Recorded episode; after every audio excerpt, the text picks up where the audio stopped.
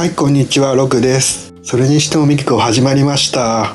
今回の放送はですね、いつもの感じとはちょっと違った感じでお送りしようと思っております。そして、コニーさんは今回欠席です。コニーさん元気ですか？はい。それにしてもミキコはですね、こういう時だからこそ新しいことを積極的にチャレンジしていきたいと思っております。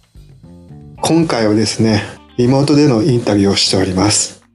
それでは早速、京都の気になるあの人とのお話を聞いてもらおうと思っております。では、どうぞ。はい、こんにちは、ロクです。今回は MC の気になる方をお招きして、ベストソレミキを東京と京都をつないでお送りします。さて、気になるゲストは、ロクの元同僚で、京都で伝統工芸やデザインなどを軸に事業を展開していて、昨年、お寺をフィールドにキャンプが楽しめるイベント、お寺でキャンプ、通称寺キャンを企画運営するなど、幅広く活躍されている方です。それでは早速お呼びしましょう。どうぞあはーい、森西でよろ。しくお願いします。よろしくお願いします。なんかちょっと初めてなんで緊張しますね。さすがに。いやいやいや、じゃあ、緊張を緩和するために、まずは簡単に自己紹介でもしてみます。例えば、今どんな活動されてるとか、あと、好きな女性のタイプとか、あ、やべえな。なんかそういうところまでね、掘り 葉掘り聞かれるわけですね。とか、なんか僕が自分で喋るっていうよりかは、なんかあのーロクさんと一緒にこう、話しながらいけたらいいかなと思ってます。じゃあまあ簡単に、えーっと、えーっと、な、どこに所属してるっていうの？えーっと、えっと、僕、ボートプロジェクトっていう、えっと、まあまあ、個人事業主なんですけど、はいはいはい団体の代表をしてるんです。はいはいはい。の森西さんです。はい、森西です。お願いします。で、東京にいた時に、あの、一緒の会社にいた時期があって、で、はい。まあ、2年前、3年前ぐらいですかね。そうですね、もう、えもう、そっか、もう、もう3年ぐらいになるのか。うんうん。はいで、京都の方に一旦戻られて、で、事業をしてるっていう感じですもんね。そうです、そうです。まあ、うーん、いろいろあって京都に、まあ、実家は京都なんで、はいはいまあ、ちょっと、いろいろあって京都に戻ろうと思って京都に戻って、でもあのーロクさんと一緒に仕事してるときは、だいぶなんかいろいろわけわからんことしてましたね。あれなんかあれですもんね。家に箱がいっぱいあった時期ですよね。めちゃくちゃ面白かった。なんか、なんかでも、ホンドロックさんがアイディアがめちゃくちゃ多いから、なんかその辺のアイディアとかすごいこう勉強にはなってましたね。まあ今でもそれをちょっと、なんかあのまあパクるっつったらちょっとおかしいかもしれないですけど、いたいただいて形にさせてもらってることも全然多いですからね、僕らのプロジェクトチームとしては。まあ、あそこの元いた会社がね、まあ会社としてはどうなんだろうって会社だったからねっていう。あれ会社じゃないんじゃない？ね、もう逆に言うと、なんかいろいろ考えないと、本当に会社としては、ちょっとどうだろうって会社だったから。でも逆に言うと、いろいろ考えられてよかった、よかったですよね。まあ、いい風に考える。あ、本当に、本当本当にすごいいい意味で、なんか自分の経験にもなったし、うんやっぱ伝統工芸の人たちと、あの、本当毎日何件ぐらいでし毎日、本当50人、60人ぐらいを、あの、もう電話っていう、そのね、なんかあの、今、今、今風なアイテムを使ってすごいコミュニケーションを取らせてもらって、そうです。で、前、で、それでまあ、実際、海外の方連れてきて、うん現場に一緒に行ったりとか、まあ、それして、まあもう、京都の人らも割と伝統工芸仲いい人らもやっぱり今でもいるんで、はいはいはいはい。すごいこう、なんやろ、ために、ためになったっつったらあれですけど、あの、良かったなと思ってます。今はもう本当生きてるなと思ってますね。そう、補足しておくと、僕らが前所属してた会社っていうのが、ちょっと伝統工芸を、まあ、より海外、国内含めてはい、広、うんと流通させて、その事業者の方と一緒に盛り上げていいこうみたいなのをやってたんですよね。あ、そうそうそうそうそうそう。もう本当まあ、一応なんかブランディングの会社なんですよね。そうですね。一応ブランディングの会社が、ちょっともうちょっと広げたことをやろうっていう時に入りましたよね。あ、そうそうそうそうそうそうそう。だから、例えば自分たちでの。会社では、ぼ僕の方がちょっと先に入らせてもらってそうたね。そうそうそう。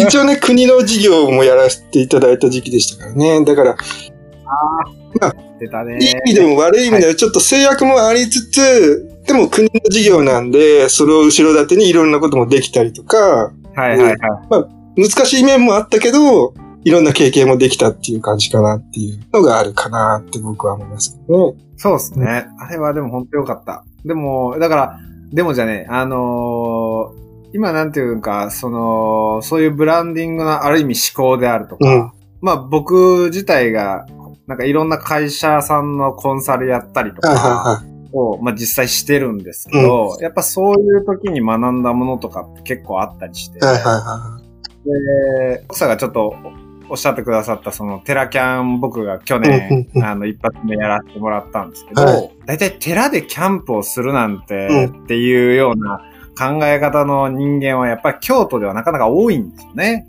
い。なるほどね。大体そんなんでき、まあ、できるわけないって言ったらあれですけど、まあ、お寺の中でまず火を使う。うん。まあ、実際、お寺の行事で火を使うことはあっても、はい。外のその行事で、あのーまあ、火を使う、ましてや止まる、まあ、てあの、テント張るみたいな、うん。そんなバカなみたいなんっていうのがやっぱあった中で、はい。まあ結構そのいろんなご縁があって、もう本当にありがたい話なんですけど、その、京都府の亀岡市っていうところの、まあ、神蔵寺さんっていうお寺、はいはい。上倉寺とか神蔵寺さんなんですけうんどね。あの、そこがもうすごく前向きになんかチャレンジしたいって言ってくださって、はいで、僕、すごいもうチャレンジしたい。まあ、僕も乾いてたんですよ。いろんなことがあって。で、それでやっぱりあの取り組ませてもらったので、うんうんで、やっぱその、南はすごいかご、え、違うわ。あ、そうか、鹿児島県からうん。来てくださったりとか、はいはまあ、関東だったら、あの、千葉だったり、東京だったり、実際来てくださってたので、すごい面白いなんかムーブメントにはなりそうだなっていうのは去年思わせてもらいましたね。ですね。うん。ちなみに、多分テラキャンって、まだご存知でもない方がいらっしゃると思うので、まあ、簡単に言うと、どんなイベントですか？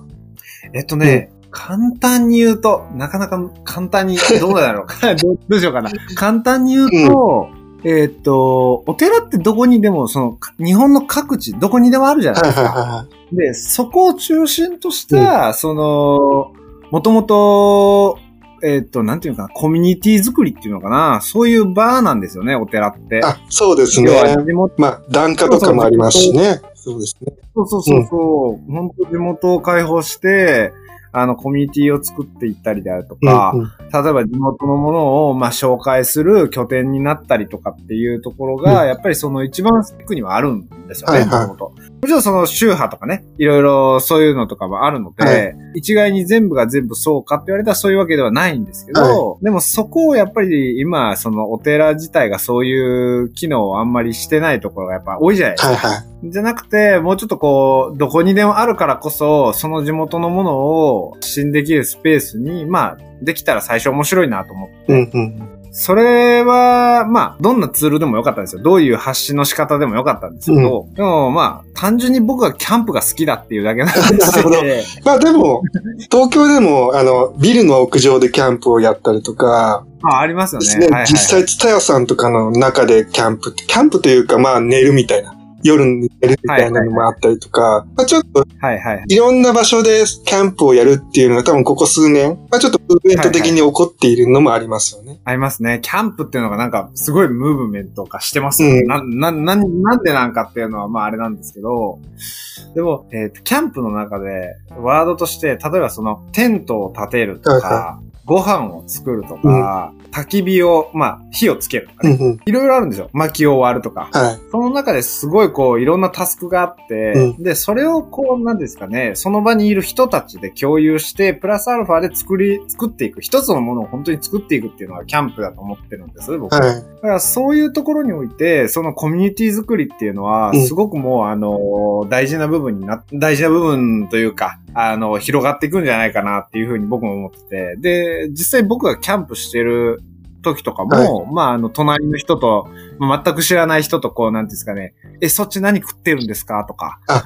あの、その、まあ、キャンプ、まあ、道具、それギアって言うんですけど、キャンプギアを、これなんすか？めっちゃかっこいいじゃないですかみたいなのとか、あの、実際そういうので実際喋って仲良くなったりとか、で、またここ来たら喋りましょうね、みたいな感じで。で、本当そんな軽い感じなんですよ。うん。なんかすごいこう、牽制し合うわけでもなく、はいもうなんか多分、なんか外にいるからかもしれないですけどね。うん。すごいこう、開放的な空間で、で、その空間の中で、テントという一枚、一枚の本当布切れを境にこう、隣にいる人たち。だから、本当に家の中は壁じゃない、か家の中だったら壁ですけど、テントだったら単純に一枚の布で、なんですかね、隣の人たちがいるみたいな。はいそういう空間が多分その人と人を割と近くさせてくれるんでしょうね。うん。うん。多分、日常の生活で結構人とのつながりがすごい今希薄になってきてるから、はいはいはい。逆にそういった意味で、その、仕事とか以外のプライベートな時間でそういう、なんだろうな、時間をあえて持つっていうのがいいんですかね？いや、いい、まあ、なんか、まあ、僕、まあ、他の人がどうかわかんないですけど、あの、結構僕は好きですね。なんか結構人、人と喋るのは結構好きで。うん。まあ、多分あのーロクさんとか前、しあの、職場一緒やったんでう、んよく話、喋らせてもらいましたけど、はい。割となんかあの、人、人って結構それぞれ、いろんな人がいるじゃないですか。そうですねそれを、まあ、良くも悪くも、うんこう、出会った人たちの中で、自分が最大限に楽しめる方法を僕は常に考えて。で、その中でキャンプっていうツールは、ものすごくこう、なんていうか、自分を楽しませてくれるというか、うん。うん。でそういう意味で、まあ、テラキャンっていう企画をしようっていう最初になった時、お寺を探すじゃないですか、いろいろと。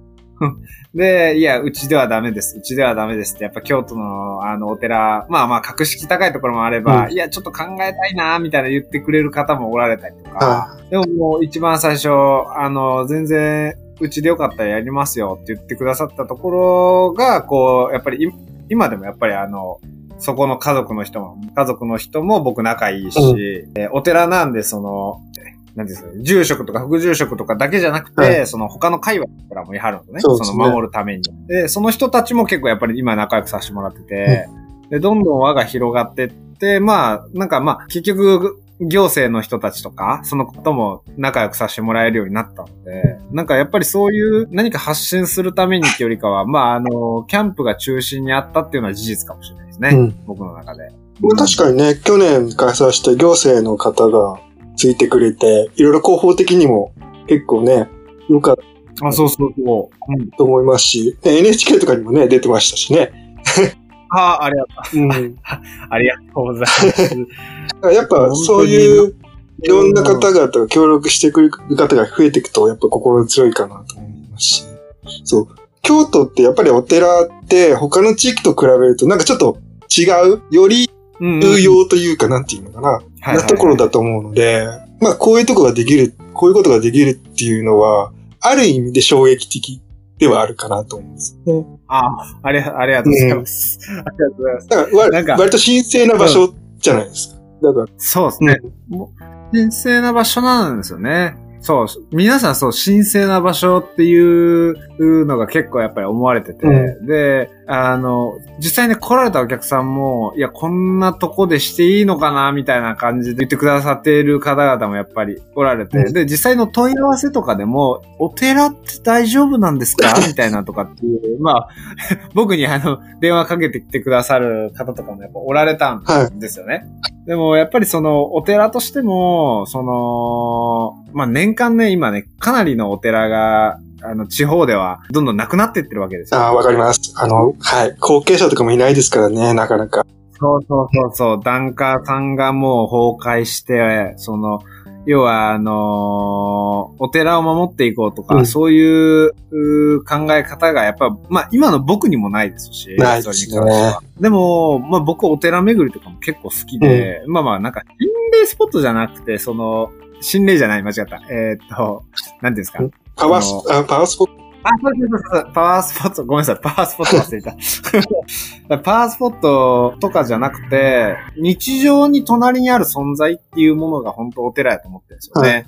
で、それはでも、お寺の中にもやっぱり住職とか、副住職とか、例えばその大奥さんがおられたりとか、実際住まれてるんで、はいまあ、要は、向こうも人なんですよね。だから、そんなにこう、ハードル上がる、あまあ、あの、よくお問い合わせいただいたときに、全然大丈夫なんですよ、と。ただ、ただ、ただ、あの、で、キャンプができるところっていうのは限られてるだけでっていうだけの話で。そうですね。京都市内とか有名なところではできないですからね。そうそうそうそうそう。まあ、あの、かん、あの、観光の人がバリバリいる中で、うん焚き火を焚くなんてことはさすがに僕らもさすがにちょっと厳しいなと思ってるんで。もう自分たち焚き火焚いてるのにって思って。いやいや、もうやりたいですけどね。ね本当に。なんかあの、旅行の外人さんとかいるじゃないですか、京都なんで。焚き火とか焚きながら、おおこっち来いよみたいな。おちょっと肉焼いたし食えよみたいなんてやりたいんですけどね、本当はね。だから今、本当に今大変じゃないですか。本当に。正直。大変っすね。なんで、よっぽど思い切ってことやらないと結構厳しいかなと思う。だから反対は多かったですよ。うんやっぱり一発目やる時の反対は、反対運動みたいな感じでも、はぶっちゃけて言ったら今言えることですけど、うん。あの、反対運動みたいな奴らもやっぱりいましたしね。そうですよね。まあ、地域なんで、誰もが誰も100%ウェルカムっていう状態ではないですよね。あ、そうそうそうそう、おっしゃる通り、おっしゃる通りなんですよ。わかります、わかります。の、僕もだから帰ってきて、えっ、と、まあ、丸2年ぐらい経うん。ったんですけど、あちょうど丸2年か。ちょうど丸2年経って、今年で3年目ですけど、うん。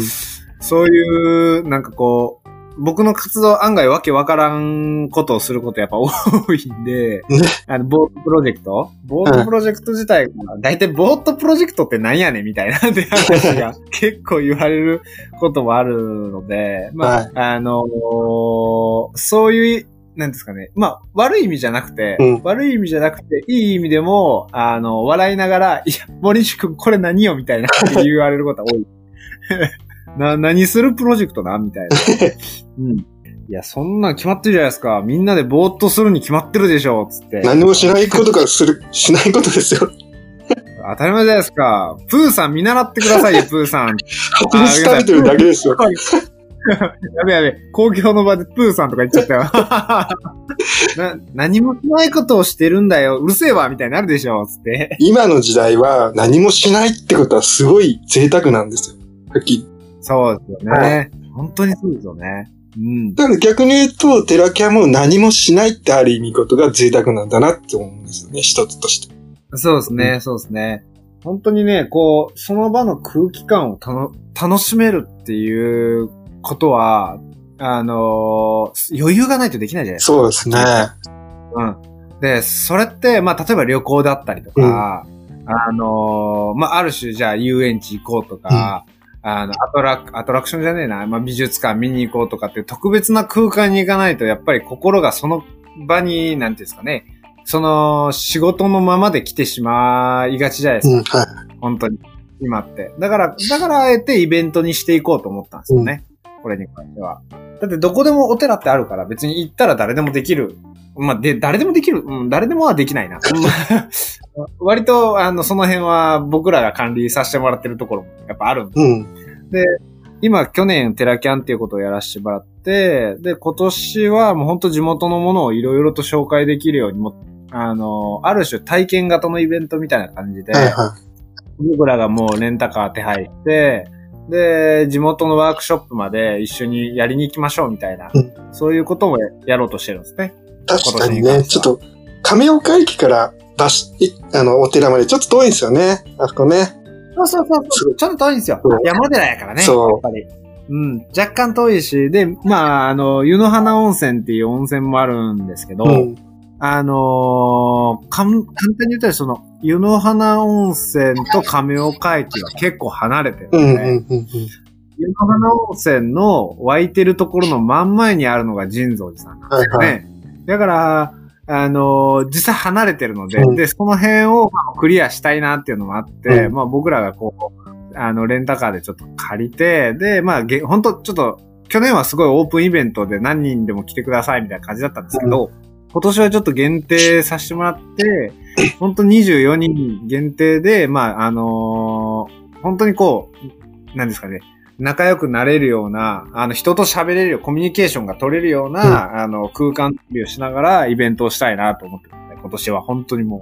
今年あれですよね。3回ぐらいに分けてやるんですよね。そうそうそうそう、そうそう。あの、まあ、ちょっと今このタイミングで、えっと、決まってるのが、6月と9月と10月なんですけど、はいはただちょっと6月がちょっとまだ今、そうですねまだね100%できるか、うん、わからないとこっすね。うん一応ね、あの、ワークショップとしては、なんかその、京都の水、あの、今日、今日の水愛っていう愛があるんですよ。はいはい。これ、これね、もうすごい面白くて、本当あの、戦争、まあ、あの、戦争の時に、その、もともと京都駅、もともと京都駅今あったところの南側はに、本当は藍畑がもう見渡す限りあったらしいんですよ、昔は。えー、そう、もうあのーこれ、なんて本やったかなちょっと本の名前まで忘れちゃったんですけど、ちゃんと電気で残ってて、うんうん。で、それが、たま、それがもう戦争で土地をこう、もう、あのー国のもんにするからっつって、あのーお、あの、なんですかね、土地、あの、その、畑がこう全部なくなるわけですよ。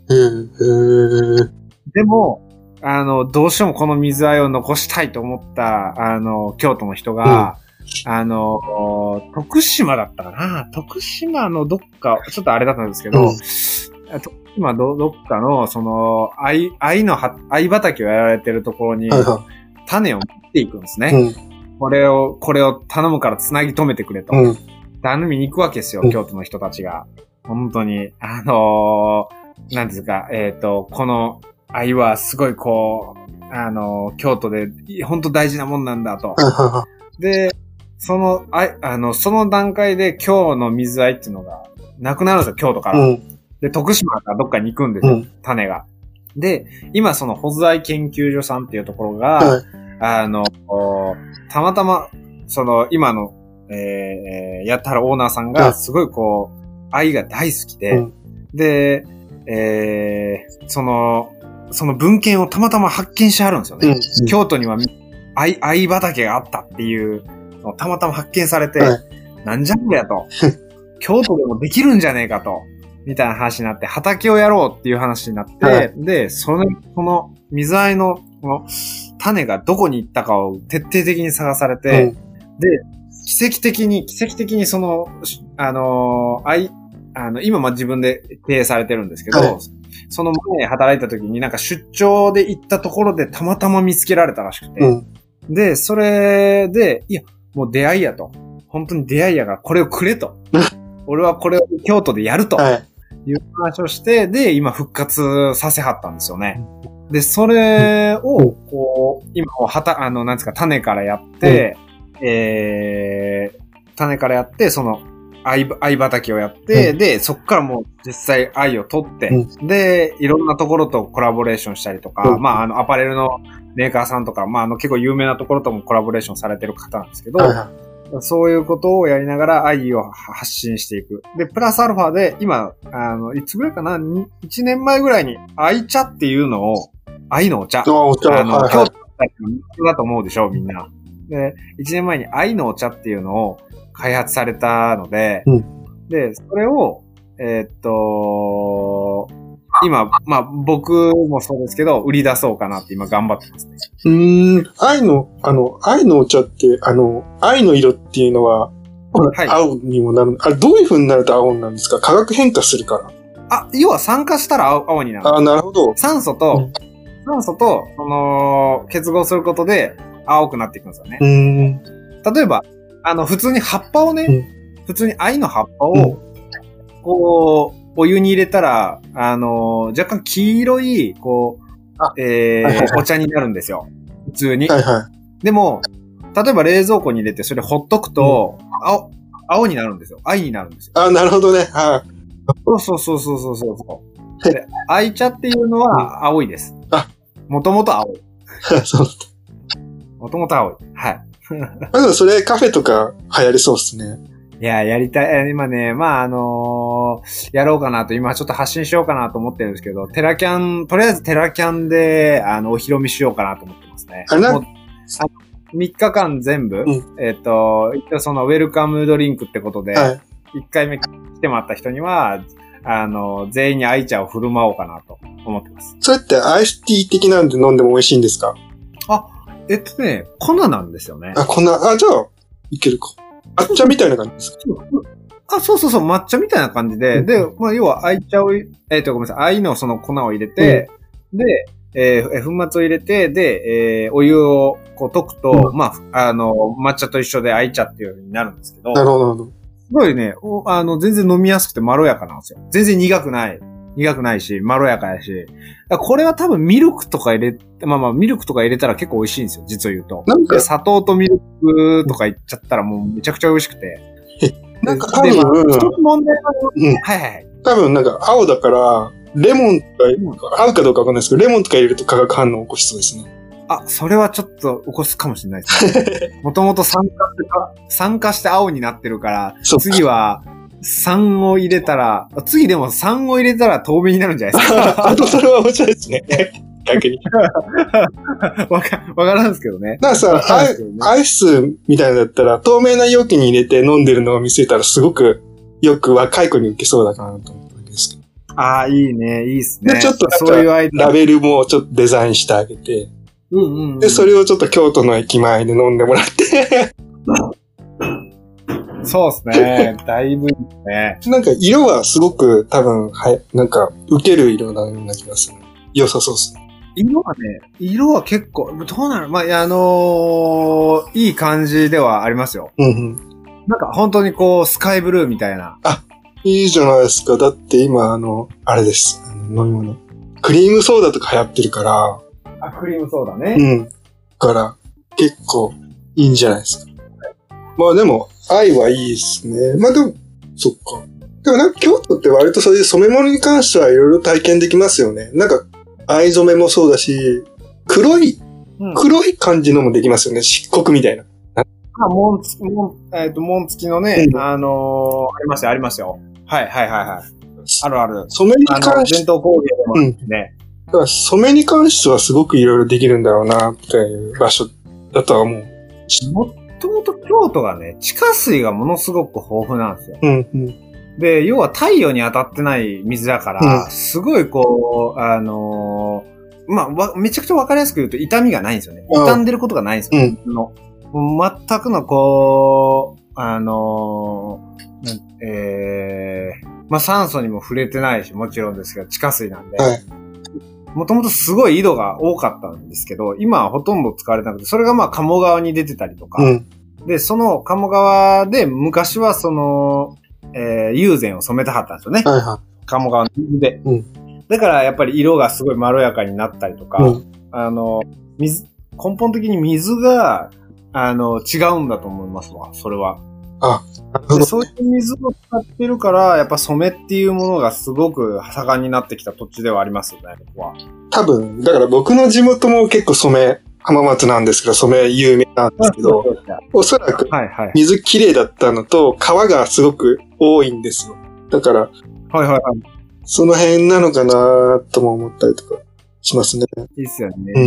うん。いやー、なんかそういう川の話してたらキャンプしたくなるんですよね。ね確かにね、でもね、今ちょっと厳しいですもんね。今、今ね。あ、でも、キャンプ、まあ、あの、なんか野外は大丈夫らしいじゃないですか。だからね、もう、わかんないですよ。まだ今って本当に、得体の知らないものすぎて、何をやって、うん。何をやっちゃダメっていうのがわかんないから、なんですよね。そこが分かれば。いいんですけどね。そうそう。そこ、そこ結構大事ですね、多分ね。早くそれが分かってくれるといいんですけど、ちょっと東京、なんか、特に、東京大丈夫ですか？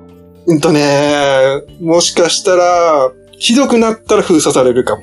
おー、まあなんか昨日、僕テレビ家持ってないんで、はいあのー見れる環境にないからあれなんですけど、うんなんか都知事が偉いことを言っとったなと思って、昨日は久々実家に帰ったんで、はあの、テレビをちょっと見てたんですけど、え、なんかその、東京が、な、なんですかっけ、ロックダウンでしたっけ？い。あ、はいはい、封鎖ね。はいはいはい。な、なんか、え、え、えらい、えらい騒ぎになっとんなと思って。まだね、そこまではそんな行かないです。あ、思いますか？けど、神奈川とか埼玉とか近県あるじゃないですか。近隣の。うんうん。から、東京にはなるべく行かないでくださいっていうのが今日出ました。あ、そうっすか。それはどういった意味かっていうと、あの東京がいっぺんに出たんで、そこから広がらないようにってこと。ああ、ここで、ここで抑えたい。そうそうそうそうそう。だから別に悪い意味じゃなくて、はいはいはい。だから行き来して、そううんうん。よりなんかね、神奈川とか千葉とか埼玉にい感染者が広がらないようにってことらしいですね。なるほど。まあでも本当あの、ロクさんも気ぃつけてくださいね。あのー、みーさんも言い張るんですもんね。うんあのー、今そっちでラあのラジオやって、あの、はると思うんですけど、うすごいもう、俺は、俺としては、その、気をつけてほしいなと思ってますね。なんか、本当昨日、昨日と今日、本当は東京僕も行く予定やったんですけど、まあちょっと行けなくなっちゃって用事があったんで。多分ね、来ない方が良かったと思いますよ。帰れなくなったかもしれないっていう。そうそうそうそう。なんかみんなに言われて、それ。そう。帰れなくなったんじゃね？って言われて。そう、ちょうどね、タイミング的に、うん。いやいや、僕はね、東京の女性の方が結構好きやったりするんでね、行ってみたいなと思ってますけどね。まあこれちょっとカットしてもらえますかね。でも、東京でそう、こう、こう、なんだろう、とどまってくれるからいいんじゃない？えな人も。本当にもう、まあでも、まあか気をつけ、あのーもう京都でもそうですけど、結構みんな、まあ本当に手洗いうがいは必須でやってますから、今。必死で。なんかね、若い人とか、うんそうですけど、結構高齢の方とかが、なんだろうな、ちょっと意識が弱いな、っていうのがあるんですよね。今回って、高齢者のために子供さんが、ちょっと我慢してるところある。うん。どっちかっていうと、まあまあ、あのー子供と、えっと、高齢者の方、この2パターンかかって死ぬケースが多いじゃないですか。あ、ごめんなさい、亡くなるケースが多いじゃないですか。そうですね。で、やっぱりその、体力的な問題だと思うんですよね。多分、こうなったら。このウイルスって、ちゃんと免疫力免疫力高く、普通に健康体だったら、大丈夫だと思うんですよね。おそらく。今、いろんな情報を聞いてると。多分ね。うん。まあ、なん、何の情報がほんまなんか、なんか最近よくわからんようになってきますけど、僕に関しては。そうそう。なんか、しかも発症するのは20%ぐらいらしくて。え、かかってる人の？そう。で、その中でより、なんていうかな、なんだ、深刻になるのが5%ぐらいらしいです。あ、そうなんや。あのほな、じゃあインフルエンザの方がひどいじゃないですか。聞いた話によると。なってる人はもしかしたらいっぱいいるのかもしれないらしいんですけど。あ、そうなんすか。ただ、その深刻になってからの症状が早いらしいです。まあでも気ぃつけた方がいいことは間違いないですね。うん、じゃあ、と思います、思います？だって、まあ、まあ、1年、2年がぐらいに一応ワクチンとかできるんでしょうけど、うんうんうん。まあね、それまでどうなるかわかんないし、それこそオリンピックなんてやってる余裕ねえよっていう話もありますしね。オリンピックって結局来年になるんじゃないですか？一応、来年の夏までに開催したいっていう IOC の決定らしいです。あー、ほんともう。そのざっくりっすね。ね。オリンピックやってる場合じゃねえんじゃないかな。とか言いつつ、夏までに、夏までとは言ってないみたいなことを言い出して。え、あー、なるほどね。なるほど。そう、夏までとは限定してないとか言い出して。え、じゃあ、マラソン東京でやってもいいんじゃね？って思いつつ。あ、それは、それは言えてるね。それは言えてる。まあまあまあまあまあ、そういう、ちょっと話それちゃってましたけど。まあでもね、そうっす。うんうん。まあ、でもだから今回、一回目は割とお寺の中で完結することが多かったじゃないですかね。そうですね。いやヤザをやったり、寺ヨガをやったり、まあもちろんキャンプをやったり。で、はいはい。今回はより、その京都というか、あれ、亀岡で完結はしないんですよね。亀岡で完結するんでしたっけ？あ、一応亀岡、えっとね、やっぱ時間的な問題もあって、亀岡では完結します。あ、なるほど、なるほど。だから、より、その、お寺とより地域の中でできることを、になったってことですね。より、そうそうそうそうそうそう。まさにまさに。すごいね、こう、なんつったの、えー、一人一人が、うん一人一人が楽しめるように、あの、ちょっと工夫を凝らしました。完全に。で、まあもちろんよ、あの、ヤザ、あのー夜に禅をするっていうのでヤザって言うんですけど、うん。あの、ヤザをしますし、ヤザもしますし、で、あのー夜にその、まあ、キャンプならではのバーベキューとかするじゃないですか。で、それも、あの、もう僕たちがこう作って、あの、お客さんにちゃんともてなすみたいなうんこともちゃんとしたなと。で、地元の人たちも声かけて、あの、何ですかね。まあ、なんか交流会じゃないけれども、こう、うぞうむぞうに楽しんでもらおうかなと思ってます。うん、うん、うん、うん、うん。なるほど。まあ、そんな感じですね。その地域にとってもね、その、その時期いろんな他のところから来る方がいらっしゃって、まあそういう意味でいろんなお話ができたりでいいかもしれないですね。そうですね。そうですね。そういうことも全然歓迎は、歓迎ですね。うん、うん、うん。なるほどね。一応温泉も入りには行くんで。あの、湯の花温泉っていう温泉には入りに行こうと思ってるんで。あ、そうですね。そう まあ確かにあそこまで行ったら、せっかく行った方がいいですよね。結構大きいところだし。そうそうそう。だからもうレンタカーも一応借りて、うん。で、もう僕らが、あの、送迎付きで温泉に行きましょうみたいな感じでやろうかなと思ってます。ああ、いいじゃないですか。なんていうか、テントを立てるワークショップとかもやろうと思ってるんで。ね。いいんじゃないですか。そうなんですよ。去年ね、案外ね、こう、初めての人が、キャンプ、な、キャンプをしあんまりやりたいけどやったことがないっていう人が案外多かった。うんで、僕たちでもテン、あの、テントを、あの、一緒に立てたんですけど、はいテントを立てる時のお客さんの顔がすごいワクワクするんですよね。うん。うわ、家ができたみたいな。我が家完成みたいな。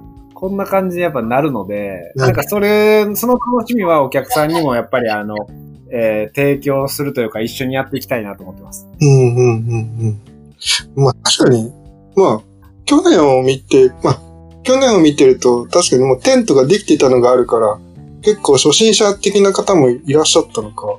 でも、どうだろう。慣れてる方の方が多かったかな去年去年はそうですね。半分半分ぐらいだったんじゃないですかうん、ね。なるほど。えっと、テントが出た、えっとね、えー、テントがレ、テントをレンタルしはった人が結構半分以上いたんで、はいはいはい。多分、ちょっとだけ、あれかもしれないです。あのーえー、初心者の方が多かったかもしうん、れないですね。うん、うん。今回はもうガンガン初心者でも、誰でも楽しめるイベントにしてます、今は。まあでもね、それがいいんじゃないですかね。まあ、正直、必要最低限持っていけばできるのが一番いいですよね。あ、そうそうそう。今回本当にほとんど何もいらないと思いますよ。もう寝る、あの、寝袋もレン、あのついてるんで、はいはほ本当にほとんどね、手ぶら状態で来てもらっても、特に問題はないかな。お風呂の用意ぐらいかな、持ってくる。い。うん、うん、うん、うん。確かそれぐらいだと思いますわ。うん。に。もう、それだったら全然いいのかな。まあ結構その、楽しんでもらえるように必死で考えてもいますよ。うん一応。まあでも最低限僕らが、まあ僕らが、うん、僕が楽し、楽しめるようにしたいなと思ってるだけで。なんか去年、結構学生ボランティアの方が参加されて、なんか、もはいうはい。運営の方を手伝っていただいてたじゃないですか。はいはい、今年もそういう方とかいらっしゃるんですか？今年も多いですね。まあ、えっと、スタッフの半分以上は学生ですね。うーん。なんか、それ、学生の、あのー今、芸大生とかと一緒に今いろいろやってて、僕が。はいはで、芸大生のその、まあ、ボートプロジェクトの立ち位置としては、その芸大生とかを、えーえー教育していこうみたいな。うんまあ、教育プログラムって言った方がいいのかな。うんあの、自分たちが卒業した時に自分面白いことができるようにしてやりたいなと思ってて。い。うん。で僕も、まあ、僕芸大生じゃなかったからあれなんですけど、うんやっぱでも大学で、その、おし、なんですかね、教えることはしても教養を教えることはしないじゃないですか。うん。なんか一般教養っていう授業はありますけど、その、それって多分机上、机上論っていうんですか、うんその机の上で学ぶことじゃねえと思ってたんですよ。昔から僕。うんすごい一般教養とかって。はで、そういうところを、あの、やっぱコミュニケーションを取りながら自分の面白いことを進行していくっていうようなうんプロジェクトも、まあ、あの、いろんなプロジェクトに入れ込んではいますね、今。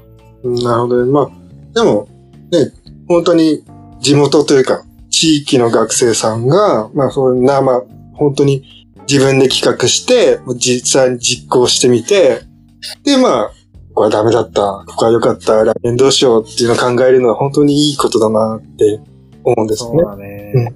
そうね、そうですね。うん。それ、今、学生が、まあ、テラキャンに関しても手伝ってもらってますけど、うんすごいこう、えー、なんていうかな。生き生きしますね。うん。楽しそうやもん。もうなんか自分がやりたいことっていうか、その、これもやってもいいですか？これもやってもいいですか？みたいな言っちゃって、うん。お全然いいよ、やったらいいよ、みたいな、なんていう感じで、まあ僕は基本オールオッケーな、オールオッケーで通してるんで、はいはい。もうもちろんその、絶対ダメなことはダメ、あの、あかんって言いますけどね。うん。普通に。でもそれ以外は、あの、可能性を全部、その、彼らはこれやりたいんですって言って、じゃあどうしたらいいのかっていうことをまず考えようか、みたいな話で、で、それが考え終わった時に実際もう形になっちゃってるみたいな。はいはだからワークショップを探すのも大学生がやってくれたりしたんですけど、い。うん。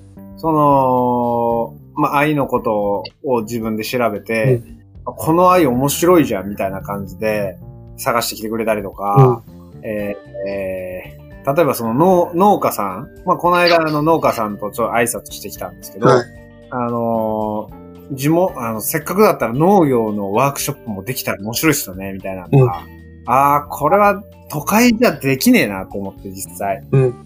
で、実際その農家さんとかも、えー、亀岡、亀岡なのに、例えばそのメロンを栽培してるとか、はいかかぼかぼちゃを作ってるとか、うん。そういうところとか、なんか本当もう、地元感満載のものを、うんあの、提供できそうな感じがしてるんですよね、今年は。はいはい。でそれを探してるのも実際大学生やから、うすごいこう面白い、あの、ムーブメントにはなってますね、大学生の中で。で、そのその大学生がまた友達を連れてきて、うん。で、なんか、いこんなことやってるから一緒にやろうぜ、つって、うで、今、あの、奮闘してる最中ですね。なるほど。まあでもそういうつながりができれば、まあなんかいろいろとできそうですね。まあ、そうですね。そうですね。なんだろううん例えばテラキャンにはなんか都合がつかなくて、あの、その曜日には行けないけど、なんかちょっと遠隔で見れるようなものが、参加できるようなものがあれば、参加したいって人も、はいらっしゃるだろうし。